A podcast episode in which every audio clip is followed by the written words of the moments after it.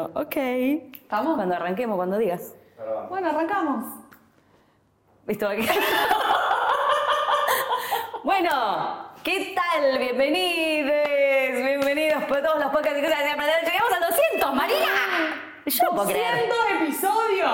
Es un montón. Nadie lo puede creer, No, ni nosotras. Ni nosotras, especialmente nosotras. O sea, hemos encontrado 200 personas para entrevistar, no solamente eso, ¿no? O sea, 200 especializaciones, 200 particularidades en esta comunidad que integramos y hablamos 200 intros de pavada, yo no puedo creer. Bueno, 199, ¿no? Porque todavía no empezamos.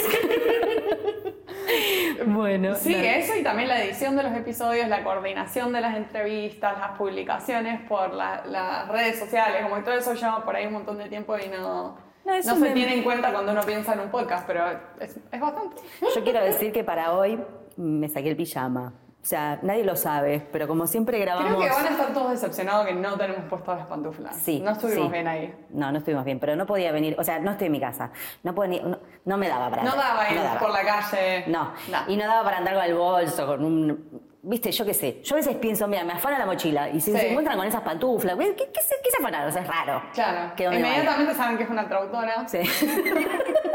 bueno, así que este, nada, digo, me, me vestí para la ocasión, ¿no? Marina siempre está así divina, ¿eh? Cuando No. grabamos. Siempre está peinada. Yo no. Yo me peino, me pongo una remera decente y nada más. Abajo siempre está el pijama de pantuflas. En fin. Así que eso también es especial. Y es especial porque estamos grabando juntas. ¡Sí! ¡Estamos en personas! Somos las dos en Buenos Aires.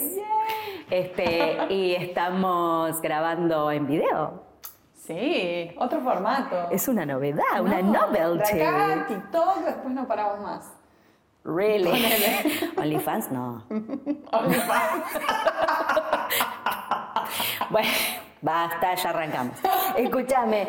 Bueno, la consigna de hoy era que eh, nuestros podcast escuchas nos manden preguntas, cualquier pregunta, porque la verdad que no pusimos ningún... No, lo que sea que siempre hayan Ningún límite, pero se portan tan bien. duda, algún, qué sé yo. Se portan también que nadie mandó ninguna barbaridad. No, es cierto, sí. es cierto. Preguntaron cosas preguntas fueron pertinentes. apropiadas. Así que queremos agradecer a todos los que ah, mandaron su pregunta, están buenísimas, las vamos a ir agarrando así como azarosamente, ¿no? Dale. Podemos tratar de darle un orden, pero qué sé yo, las voy buscando y les digo, a ver qué, qué, qué hay, por Yo ejemplo. Mira, dice, mira, podemos empezar por la que decía este, cómo arrancamos el podcast y todo eso. ¿Qué Ah, opinas? ok. Pará, porque yo... Acá, ¿cómo se Ahí conocieron? ¿Cómo surgió la idea del podcast? ¿Cuáles son sus episodios favoritos? ¿Cómo eligen a quién invitar? ¿Han surgido otros proyectos o colaboraciones desde el podcast? Ah, son un montón de preguntas. Sí, vinieron todas juntas. Alguien tenía muchas preguntas, gracias. Bien, excelente, dale. Eh, Arranca vos. Bien, ¿Cómo, Arranca vos, ¿cómo nos conocimos? Bueno, ¿cómo nos conocimos? Es muy lindo, porque en realidad eh, alguien que trabaja conmigo me dijo, ah, tenés que ver este video de una chica que hizo un stand-up sobre ser traductora y era muy graciosa. Lo hizo en el colegio de traductores. Era No, donde- no, en el lenguas, En en, el los lenguas. claustros donde me recibí para la ATI. Bien, o sea que había Muy alguien en la audiencia que me conocía a mí y como yo tengo un background de teatro también me dijo, ay, tenés que ver, tenés que ver este video de esta chica. Me Sí. pasó el link del video de YouTube. Y ahí la había apagado y dije, no, no, no, Ya esta es está. más. Te contacté ahí y Ahí me contaron, no, lo gracioso fue que yo, como soy un, soy un cero realmente para el marketing, tengo que decirlo.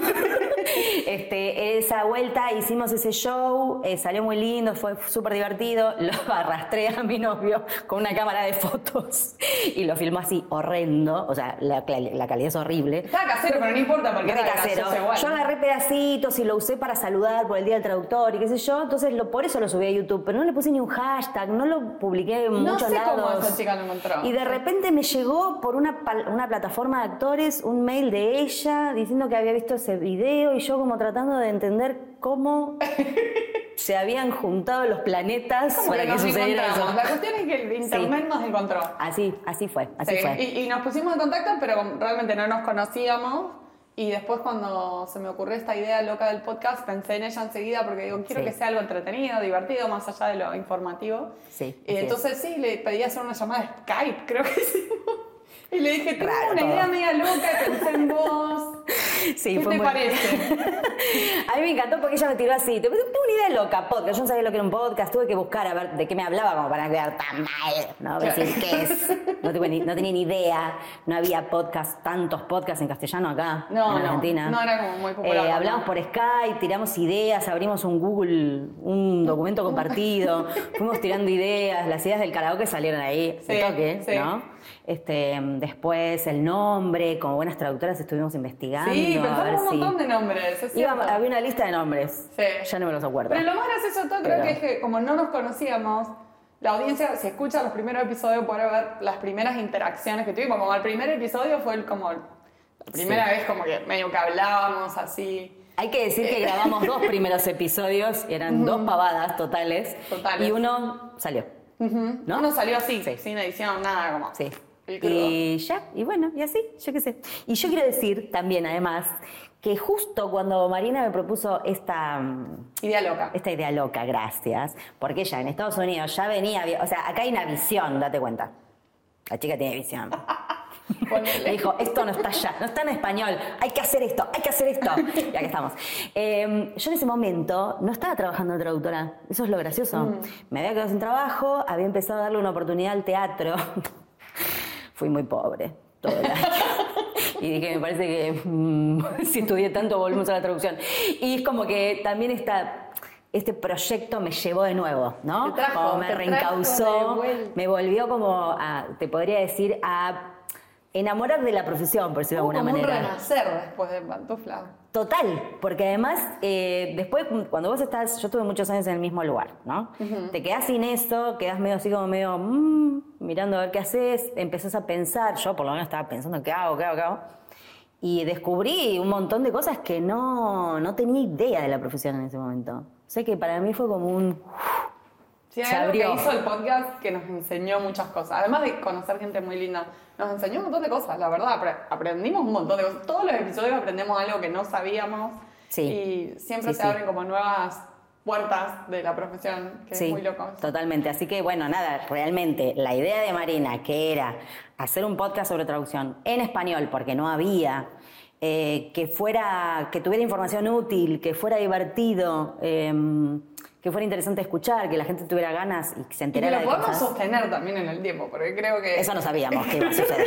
No, no sabíamos que iba a suceder y creo Eso que es no una hazaña bastante grande que haya sucedido.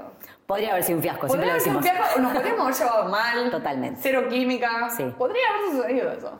Sí, y yo en esa época que no, no hacía cartas natales, este, nunca no, no te pedí, porque podríamos haber hecho las cartas natales a ver si nos Ah, íbamos a lo llevar bien. para filtrar un poco. Pero salió bien, yo qué sé. Bueno, ¿y qué más preguntaban? A ver, Bueno, que no me vamos, acuerdo. eh, la siguiente pregunta. ¿Quiénes Sí. son sus ídolos o Ah, mentores. Ah, no, en no. la profesión? Ah, ¿Quiénes la son esos traductores o intérpretes que, estuvieron, que tuvieron especial influencia en su carrera? Cham.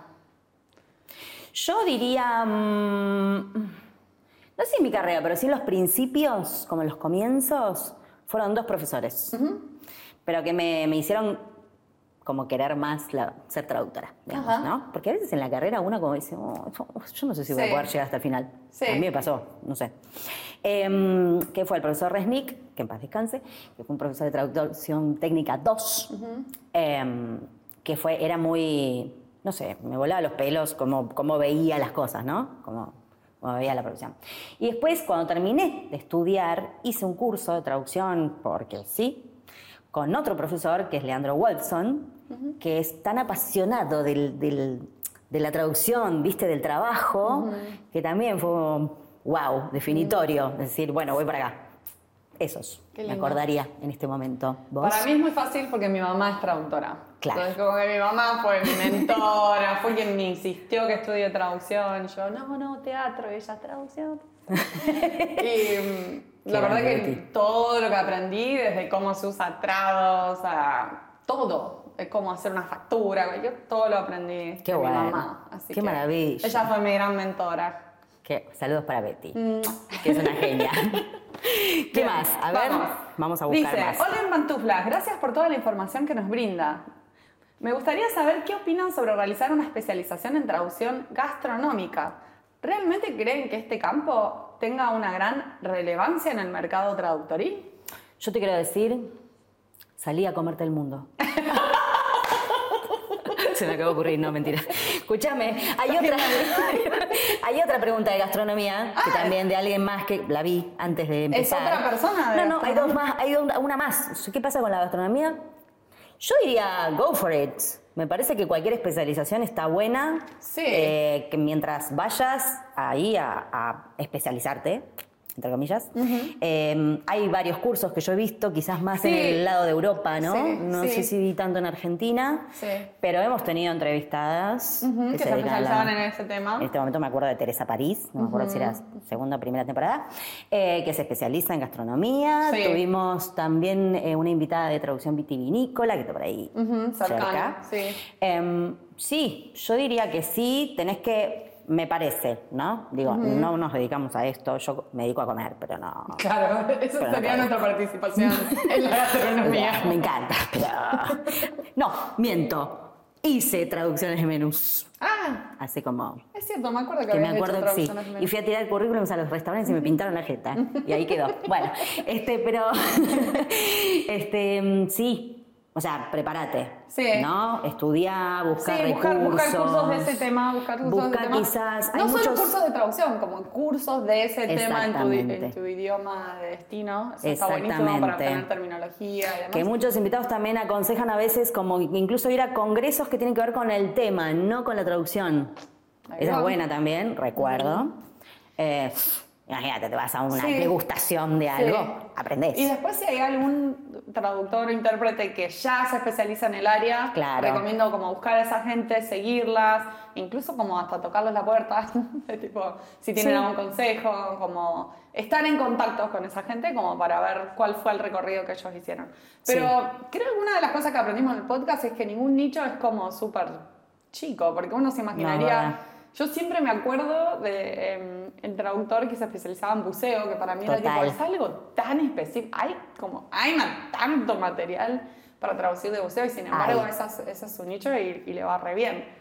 Sí, sí, sí. O sea, si, si querés arrancar por, por escuchar a alguien, métete en nuestro sitio, en pantuflas, y buscate el episodio donde se habla de traducción gastronómica y ya arrancas por ahí.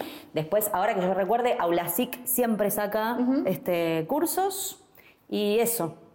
O sea, ¿habrá, ¿habrá quedado bien contestada la pregunta? Go for it. Yo supongo que sí. Go for it. Bien. Fue muy difícil encontrar 200 temas para los podcasts. ¿Cómo hicieron? Mm, no, no sé si difícil, pero, pero fueron saliendo, fueron apareciendo. Creo que esa es una de las cosas que pensamos originalmente, se nos van a acabar los temas, se nos van a acabar, acabar las personas que entrevistar, como... Y siempre surgían personas nuevas, todo el Sí, tiempo, todo el tiempo. Hay que decir, hay que, no, hay que mencionar que no trabajamos solas Clave. y que esa es tarea de nuestro stalker principal y profesional, que es la señorita Carolina Arriagada, también la puedes escuchar en el episodio 150. Está por ahí riéndose despacito porque estamos filmando, claro. Entonces, No la vamos este, a hacer venir y- No, no la no, vamos a hacer. va a Ya- odiar por. Ya, ya le hicimos un. Me está mirando fijo. Quereme más, Caro. Bueno, este, Caro eh, siempre anda buscando en redes, las tres igual, cuando estamos buscando ya a veces cosas en LinkedIn o mirando LinkedIn y yo, Estamos siempre todo. atentas como si hay alguien interesante. Si aparece un artículo sobre alguien que ganó un premio, si aparece alguien que publica incluso su trabajo en LinkedIn sobre todo, ¿no? Que dice, ah, hice tal cosa, hice tal otra. Nosotros estamos ahí a la pesca Te siempre. enteras de alguien que está haciendo un webinar sobre un tema específico. Igual Los webinars de una, Alguna gente se nos fuentes. postuló también. Tuvimos Como que- que autopostulaciones. vinieron y dijeron, "Quiero que está bueno, entrevisten". porque por ahí no nos enterábamos, la verdad. También le pedimos a los invitados que nos recomienden gente. Ah, esa es muy buena. No, llegó mu- muy, buenas recomendaciones. de- Totalmente. y la encuesta que hacíamos al fin, a fin de año, eh, si están en nuestra newsletter, estén, porque Dale, anda, está anda, bueno. anda. Yo te espero. Anda y Suscríbanse a nuestra newsletter. Sí. Eh, desde ahí nos llegó también como recomendaciones de los podcasts escuchas de gente que O estaba sea, fuimos buscándole la manera de ir alimentando este, ¿no? Sí. Eh, las entrevistas y también encontrando una variedad. Sí. Para que no para no De repetir mucho temas, tema claro.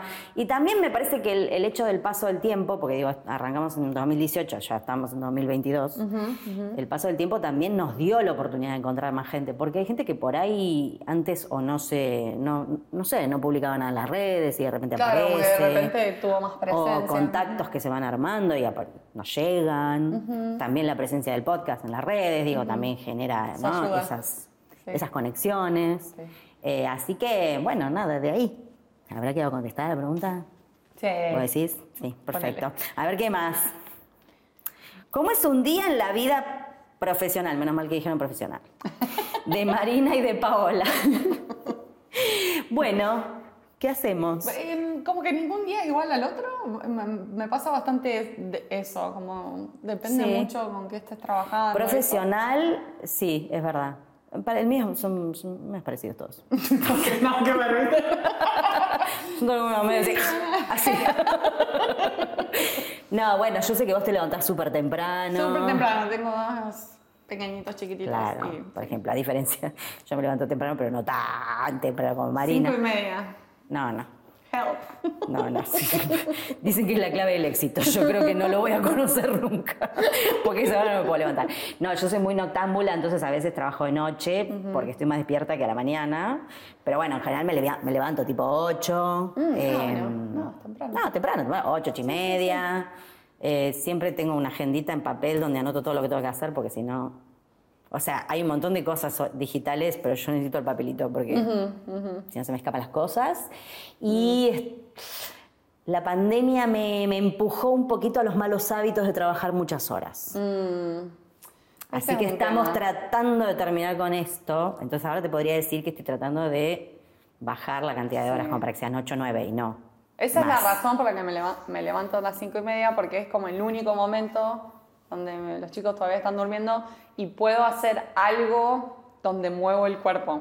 Ni Claro. siquiera lo llamo ejercicio, porque a veces hago tipo yoga, tipo estiramiento. Claro. Pero algo como físico, porque si no Sí. después estoy como prácticamente todo el tiempo sentada en la Sí, compu. yo me levanto bastante, pero porque soy medio como, como culo Eso está bueno. Tener digámoslo. un perro también ayuda, porque si lo tenés que salir a Ah, caminar. eso no, mi perro no. Tengo un perro que me dejaron a mi cuidado que es de este tamaño, o sea que no, no estaría como No, no haciendo mover, no, mm. Pero, pero no, hasta que bueno, que yo me levanto, voy a buscar agua, voy a buscar un café, me voy a la terraza, vuelvo, salgo, me voy a dar una vuelta. A veces cuando estoy como muy bloqueada me doy una vuelta a la manzana. Hay algo que yo hago, que vos, vos decías que te anotás todo. Sí. Bueno, yo lo que hago es la noche anterior eh, me pongo alarmas para todo, literal. Alarmas para todo, para que no Ah. se me pase nada de lo que tengo que hacer, reuniones. Chan, mira eh, vos. Tipo, no sé, lo que sea, entregas, eh, todo, todo tiene alarmas en mi vida. Claro, no, yo Pues la si no noche cuelgo. anterior, claro, la noche anterior anoto todo, porque, porque a mí me pone muy nerviosa levantarme y encontrarme con cosas que no tenía en mente. No te, lo, no te lo esperaba. Me vuelve loca. Sí, sí, Y hay que ya de por sí, el día sí. anterior. Eso, eso es muy bueno. Ya de por sí hay sorpresas aún así. Sí. Imagínate, no. O sea, eso me, eso me vuelve loca como que de repente darme cuenta que tenía más de lo que creía, Claro. ¿viste? No, no, no, eso me pone mal. Y ahora le metí un poco de ejercicio como para decir, bueno, listo, hasta esta hora trabajo. Eso Está está muy bueno. Bueno, esa es una idea de nuestro día. Divertidísimo, ¿no? Profesional, dijiste profesional, no te voy a contar todo lo demás. Bien. ¿Qué más? ¿Qué le, ¿Qué le dirían a alguien que lleva dos años, que cambió de carrera profesional a la traducción audiovisual y que ha trabajado solo con una agencia como freelance en proyectos esporádicos durante ese tiempo? Cómo conseguir trabajo in-house en una empresa. Me encanta el podcast. Saludos de México, saludos. Mi invitado favorito fue Guillermo Badenes, by the way. Nos encantó también a nosotros, Guillermo. Bueno, eh, ¿qué te podemos decir? A ver, no sé. eh, empresa de traducción en México, no, eh, si querés conseguir trabajo in-house en México, no tengo ni idea. Así que yo no puedo Sí, ayudar mucho. a menos ahí. que trabajes in-house de forma remota con alguna otra empresa, También. que eso también puede pasar. Eh, como freelance, mi primera recomendación si trabaja con una sola empresa, que quizás está bueno diversificar un poquito, como meter good one, un par más, good one. Sí. un par más de empresas con las que colabores como para no poner todos los huevos en la misma canasta, como decimos, nunca sabemos, de repente se va el project manager que te conocía, de repente cambian, esa empresa la compró otra empresa y cómo perdés el contacto, como está bueno Sí, está tener, bueno. Sí. tener un Y de- sobre todo porque por lo que dice eh, es- son esporádicos, o sea que no es que está full full. Por lo tanto, tenés como espacios donde podés ir a buscar incluso tu propio clientes, Sí, ¿no? sí. Y- de- aprovechar que ya tenés eso e ir armándote una cartera de clientes y quizás no, no es necesario andar, o sea, meterte in-house en una empresa, sino sencillamente ir generando... Sí, sí, armar- armarte Distintas- tu cartera de clientes. Pero sí, lo que te entusiasma es ser in-house. Recomendación sería seguir a las empresas que, con las que te gustaría trabajar o que te parece interesante lo que están haciendo, seguirlas en las redes, ver qué iniciativas tienen. Y en general las empresas postean cuando tienen puestos disponibles en las redes, Sí, en principalmente LinkedIn. en LinkedIn, como Sí. estaría bueno eh, que sigas a esas empresas y veas cuando postean. Y también seguir a, a- a personas que ya trabajan de forma in-house en, en esa empresa, quizá en el departamento de idiomas, como Sí. traductores, como editores o como project managers. Eh, ellos también a veces repostean las oportunidades que hay. Sí, Así que es eso, cierto. estar atento a eso. Es cierto, es cierto. Y yo le pongo like a todas, así que si me querés seguir a mí, las vas a encontrar. Porque siempre aparecen. Bueno, esperemos haber ayudado, ¿no? Uh, Con esta está buena. información. A ver. ¿Cuál ha sido el mayor desacuerdo que han tenido? Oh, un montón. No. Un montón. Yo decía que, ni, que ninguno. Un montón. ¿No? Varios. ¿Cuál? Este.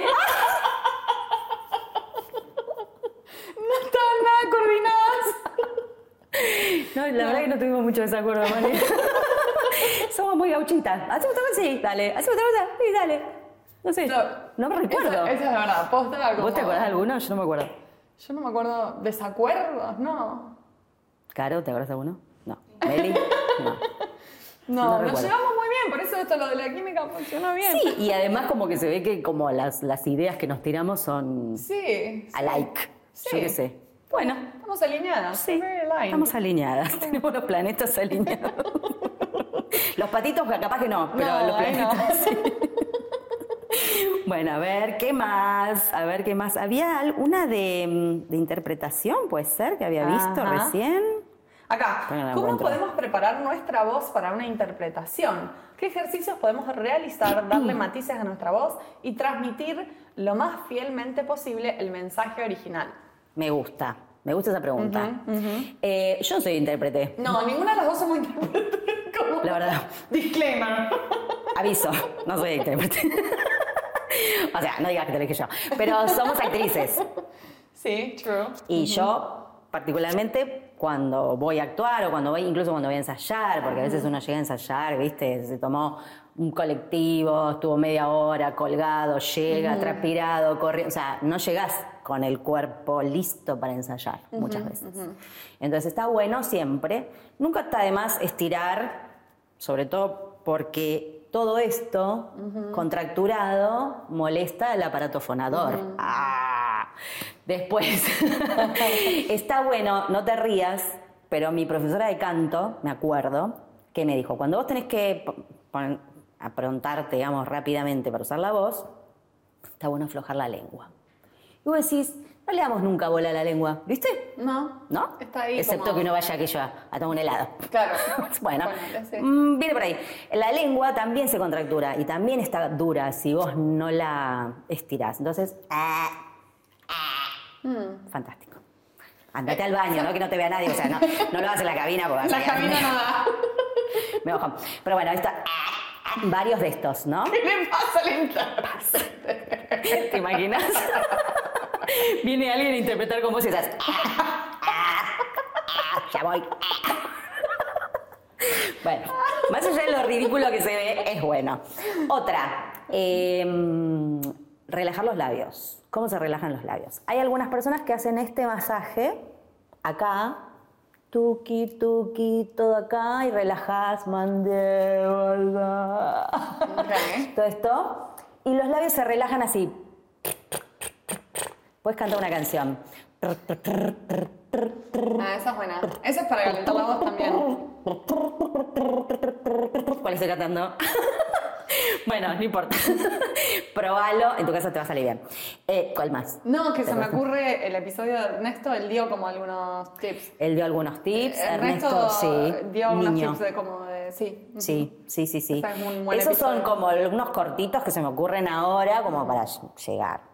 Después, me parece que lo importante es eso, la relajación, mucha hidratación, porque las cuerdas necesitan hidratación, el cuerpo también, pero digo, nadie piensa a veces en las cuerdas. Sí, tal cual. Eh, y después, si también, bueno, qué sé yo, de última, si sentís como mucho cansancio después de hablar mucho, o si te das cuenta que estás forzando la voz y te quedas difónica o sin voz, está bueno consultar a un fonoaudiólogo. Yo, por ejemplo, me quedaba siempre sin voz cuando era más chica. Ah, ¿en serio? Y un profesor de teatro me dijo, vos tenés un hiatus. Ay, yo dije, Ya. ¿qué es? Un hiatus es como, ¿viste cuando se te aflojan los elásticos de los calzones? es eso. Entendí Porque, decime si no genial la imagen. O sea, las cuerdas son como La analogía elastiquitos. es muy buena. Si se te gastó la cuerda, pasa más aire. del que- o sea, en vez de vibrar así, pasa más aire. ¿Entendés? Bueno, entonces eh, me lo descubrió el fonoaudiólogo. Me dijo efectivamente que era muy chiquitito, que empezó Ajá. la clase de canto. Después de tres años de canto, se fue mi hiatus. Mm. Las cuerdas volvieron a, gener- a- a recobrar la tonicidad. So, nada. Si vas a trabajar con la voz, cuídala. Y con eso seguimos a la siguiente pregunta. ¿Qué es lo más difícil de ser traductor? Eh, ¿Qué es lo más difícil de ser traductor? Ay, Hablamos de eso un poco cuando hicimos la presentación en el Congreso de Uruguay, ¿no? De, sí, hay de- muchas dificultades. Sí, sí. Eh, ¿Por dónde Tiene empezamos? muchos claro. desafíos. el- la parte mm, de la incertidumbre, sobre todo si trabajas de forma freelance, que no sabes cuánto trabajo te va a caer, que hay como peaks and valleys, y eso como puede, puede estresarte Sí, un el, poco. el desánimo a veces. Mm. También este, mm, lo más difícil de ser traductor. También que te sentías a veces medio alienado, si, si estás trabajando de, fo- de forma independiente y no, te- no sos parte de un equipo, como que Sí. a veces, y sobre todo mm, dependiendo de co- con qué tipo de clientes trabajás, eh, podés sentirte como que nada, que estás haciendo algo eh, como una parte de algo más grande que no estás medio enterado que está Es pasando, como que estás muy Sí, es cierto. desconectado quizás del, Sí. del objetivo de la traducción y demás. Sí, yo creo que lidiar con la neurosis es una de las partes más difíciles. Uh, eso Porque somos Eh, como todos medio neurotics. Sí, no quiero sí. generalizar, ¿no? Por supuesto. No, pero todos estuvimos a la noche como Pero- no pudiéndonos dormir porque no podíamos resolver un segmento. Hay como una necesidad de perfección constantemente que te empuja un poco a ser Sí. medio, ¿no? Eh, y además porque, bueno, qué sé yo, sí, uno entrega- trata de entregar un trabajo prístino, Sí, como quien dice. posible, o sea, todo. que no le falte nada. Entonces te pasa muchas veces que te, que te pasás un poco de rosca. Re. O que incluso terminaste, entregaste, viste, sufriste, sudaste y, y seguís pensando en si no te quedó Mm. No algo. puedes let it go. No puedes let it go, no, No. puedes soltar. Yo creo que esa es una de las partes más difíciles. Después también me parece difícil, bueno, está ligado con lo mismo, ¿no? Dejar de ser profesional en otras áreas de la vida, porque es como, ves una peli, ves los errores. Escuchás a una persona diciendo una cosa que, sí, ay, lo dijo mal. Lees algo Eh, escrito que está mal. lees las redes y te querés- Palpitaciones. pegar un tiro. So, es, sí, somos, pero me parece que eso le debe pasar a todos los profesionales. ¿O no? Sí, de otros sí, rubros. yo creo que igual es una característica nuestra ser medios neuróticos y, me- y medios obsesionados con el detalle. y Con la perfección y todo perfección eso. como- sí. Y encontrar, el, creo que uno de los desafíos es encontrar un sano equilibrio, ¿no? También. Sí. No sé, ¿habremos respondido a la pregunta?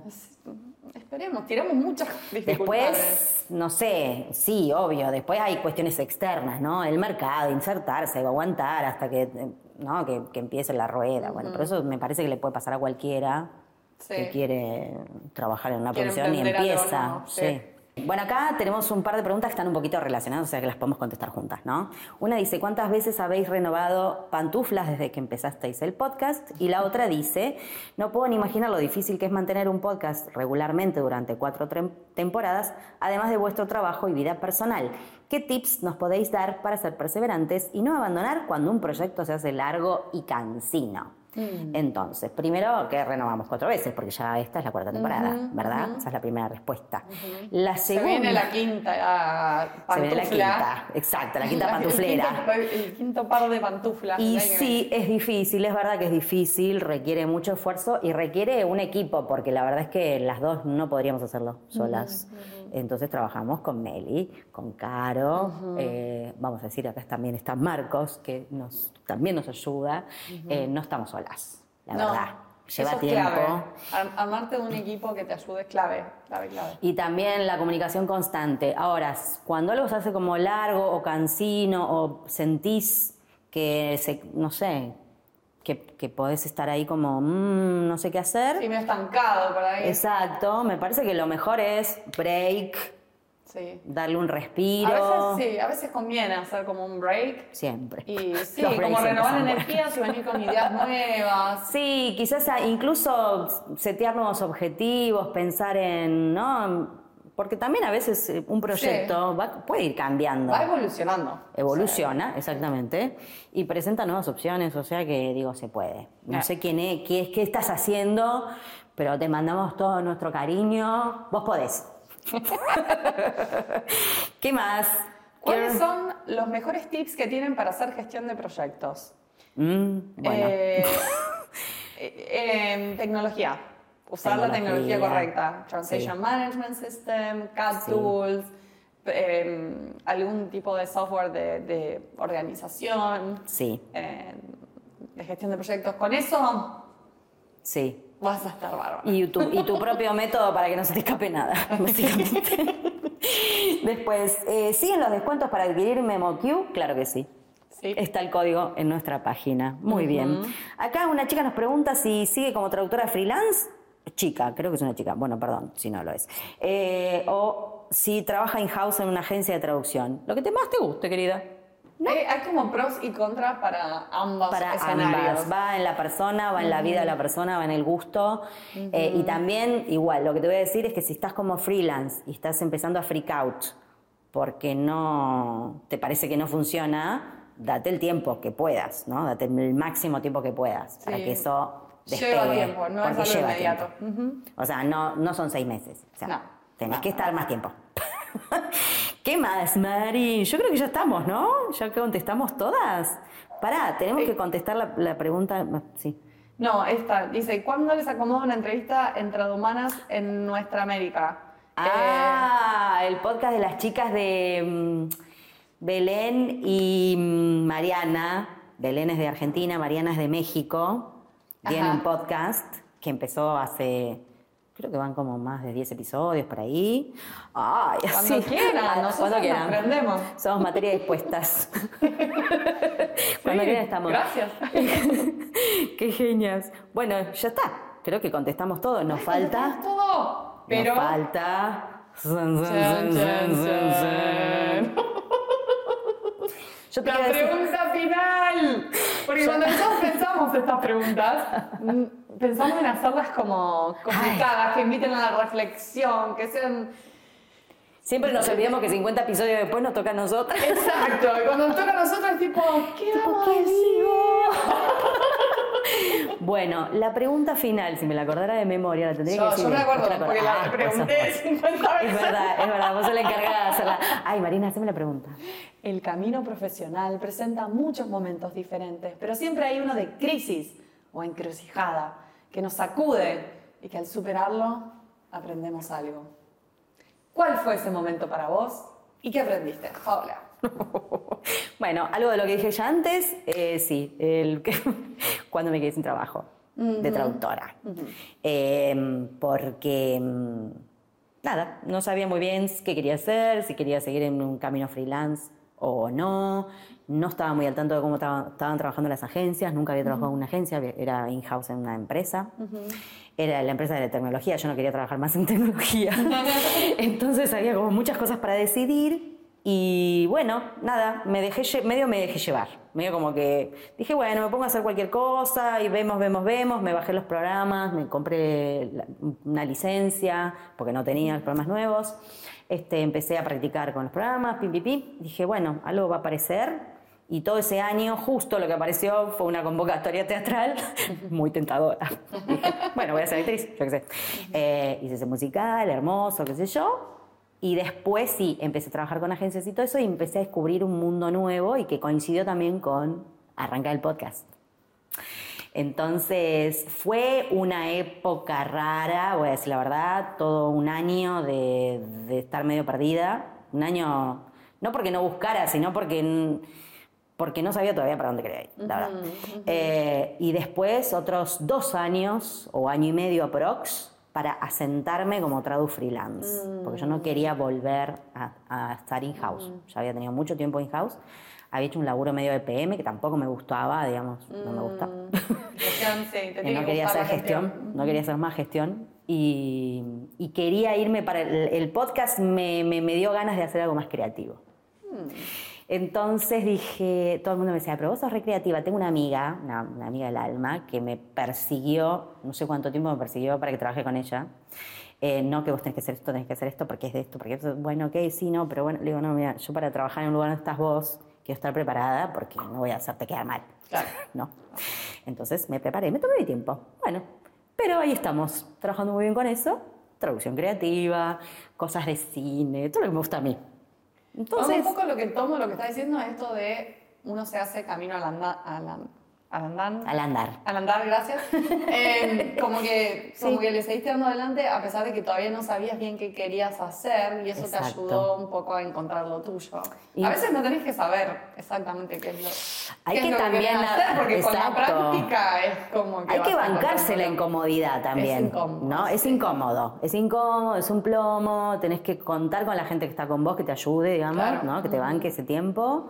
Eh, y también quiero decir, porque hay mucha gente que por ahí lo hace y cree que no va a salir de ahí, Mm. decidí dar clases incluso de conversación de inglés, porque dije, bueno, algo tengo que hacer Como un side gig. un side gig y, y bueno, y después cuando realmente vi que iba como carreteando mejor con las traducciones, fui dejando de lado las clases, Sí. pero también descubrí que me, da- me gustaba dar clases de traducción y ayudé a gente a recibirse. Yeah. So, ¿viste? O sea, cuando uno se abanca la incomodidad, pueden salir cosas copadas. Me gusta esa. Hay que tener paciencia y unos ahorros, vamos a decir la verdad. bueno, ¿y vos, Mari? Ay, mira, lo pensé un montón, estuve tratando de como pensar cuál era el momento, porque obviamente muchos invitados nos dicen, la verdad que hay muchos momentos de Sí, crisis, de muchos. encrucijada. Eh, viniendo para acá con mi hermano me decía, tipo, todos los días, esta pregunta no está bien porque todos los días tenés momentos de, Qué jodido. encrucijada. Es cierto, pero hay algunos que te super marcan. Sí, te ¿no? marcan Y que te dejan como unos Total. aprendizajes. Sí. Yo me acuerdo específicamente, yo toda la vida quería hacer teatro. Desde chiquita, como no. Yo me imaginaba haciendo teatro y teatro iba a ser lo mío. Y bueno, trabajé cuatro años y medio en una empresa, eh, una compañía de teatro haciendo giras non-stop. Hacía, era como el McDonald's del teatro. Hacía tipo, salían funciones Sí. cinco o seis por día, así todo el tiempo. Sí. Eh, y llegó un momento en el, eh, después del cuarto año donde estaba por salir a escena, estaba vestida de robot. ¡Qué linda! Porque hacía mucho, mucha Ahora sí, obra de para niños. Ahí está. Estaba vestida de robot. Y de repente escucho la música de mi cue, que ten- tenía que salir a escena. Claro. Y dije, ¡ay, me toca a mí! Otra vez. Ah, no. Y fue ese momento. es el feeling correcto. Clave en mi vida. Clave en mi vida ese momento. Porque dije, ¿qué estoy haciendo? ¿Por qué estoy haciendo esto si el momento. El sacrificio que te da estar de gira, viajando, y Ese haciendo es- teatro. El es momento que tengo que salir a escena tiene que ser el momento de yo más esté disfrutando. El momento que vale la pena todo lo El demás. momento que vale la pena todo lo demás y no tenía ganas de subirme al escenario. Entonces ahí fue como, tipo, ok, yo sé que siempre quise hacer teatro, y- y- pero quizás voy a darle la oportunidad a otras pasiones que también tengo, a ver si ese estilo de vida me gusta más.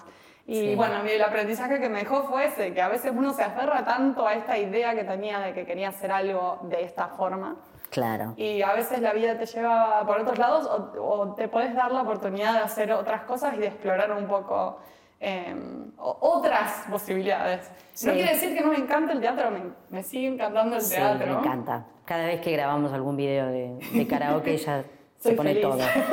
Así que está bueno, ¿ves? Ese- tiene que haber una relación sana con lo que a uno le gusta, porque cuando te empieza como a molestar. Sí. Y también me parece que es importante entender que las cosas, como vos bien dijiste, no, no está tallado en piedra lo que dijiste cuando eras chica. Exacto. no Uno es- cambia, no es que estoy decepcionando a mi niña interior con, con un cambio. No porque te diste la oportunidad de No, hacerlo, lo hice, nunca lo hice sabes. por un tiempo, estuvo bueno, pero Sí. tuvo su ciclo. Como... Sí, este, y está bueno pegar el volantazo. Me parece que hay que darse esa oportunidad, porque le di- la verdad, la vida es una sola, es bastante corta, aunque Yo, no yo, parezca. only live once. y Entonces, nunca, ¿para nunca es tarde, también eso es otro. Nunca, Nunca es tarde. para. Bueno, tal cual. Eh, yo mi cambio de carrera fue a los cuarenta y pico. Y uno pensaría que, ay, no, ya está. Y sí, a esta altura, ¿por qué no? Si yo pienso vivir hasta los 90, yo ese mínimo. Por supuesto. ¿Qué le pasaba? Bueno, no sé, este, me encanta lo que contaste, me Bueno, encantó. fue nuestro aprendizaje. ¿Qué aprendieron? ¿Qué más? ¿Aprendimos algo más? No. No, yo eh, creo que como para cerrar agradecer a todos los Sí. que nos siguen escuchando. La verdad que lo seguimos haciendo también el podcast porque vemos que tiene Sí. muchos downloads por mes todavía. A mí me La encanta nos- encontrarme con gente random escucha. que me dice, yo escucho, o mi hijo, eh, empecé a hacer una actividad nueva deportiva, bungee jumping, dale, te morís, bungee, o sea, arnés, hago la vertical, cualquiera. Bueno, este, y charlando con una compañera me dice, mi hijo es traductor. Le digo, ah, bueno, decirle que escuche el podcast, ¿ya lo escucha? Ah. ok. Vamos. Este, sí, Claro. gracias, porque sin Sí, ustedes, gracias por escucharnos. pues, porque seríamos dos locas si hablando no, solas. Si no, hablaríamos solas. Que igual lo seguiríamos haciendo por hablar solas. No, pero no tenemos mucho problema. Está bueno como poder aportar un poco a la profesión, que era el objetivo que teníamos cuando empezamos el podcast. Como Sí. de qué manera podemos darle más visibilidad, darle una voz a los traductores, a los intérpretes. Estaría bueno que se, los que no estén se sumen al newsletter porque vamos seguramente vamos a hacer una encuesta cuando ahora que terminamos esta temporada para cranear la próxima. Eh, yo quiero agradecer a nuestro equipo completo que está hoy acá con nosotros, que son Marcos, que Caro y Meli. Eh, quiero agradecer este espacio, que está Sí. precioso. Los globos. La los globos que nos compró Meli que infló con su propio aire. Quiero agradecer al cerrajero que nos abrió la puerta. Porque Quedamos encerrados una hora porque no había la puerta. llegamos. Lo que no le voy a agradecer es que no se subió bien los pantalones, pero después, Creo que gracias. el plomero. Nos evitó tirarnos por la terraza. Eh, así que bueno, nada, eso es todo. Terminó. Los queremos. Uy. Gracias. Hacemos chau. 200, ¿cómo era el 200 que íbamos a hacer hoy?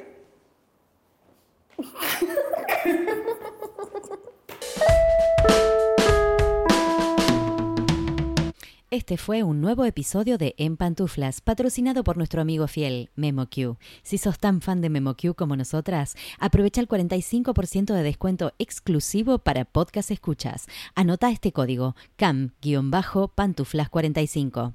Podés encontrar todos los episodios del podcast en nuestra página en guiondelmediopantuflas.com y suscribirte para escucharlos apenas salen en iTunes, Spotify y Google Podcast.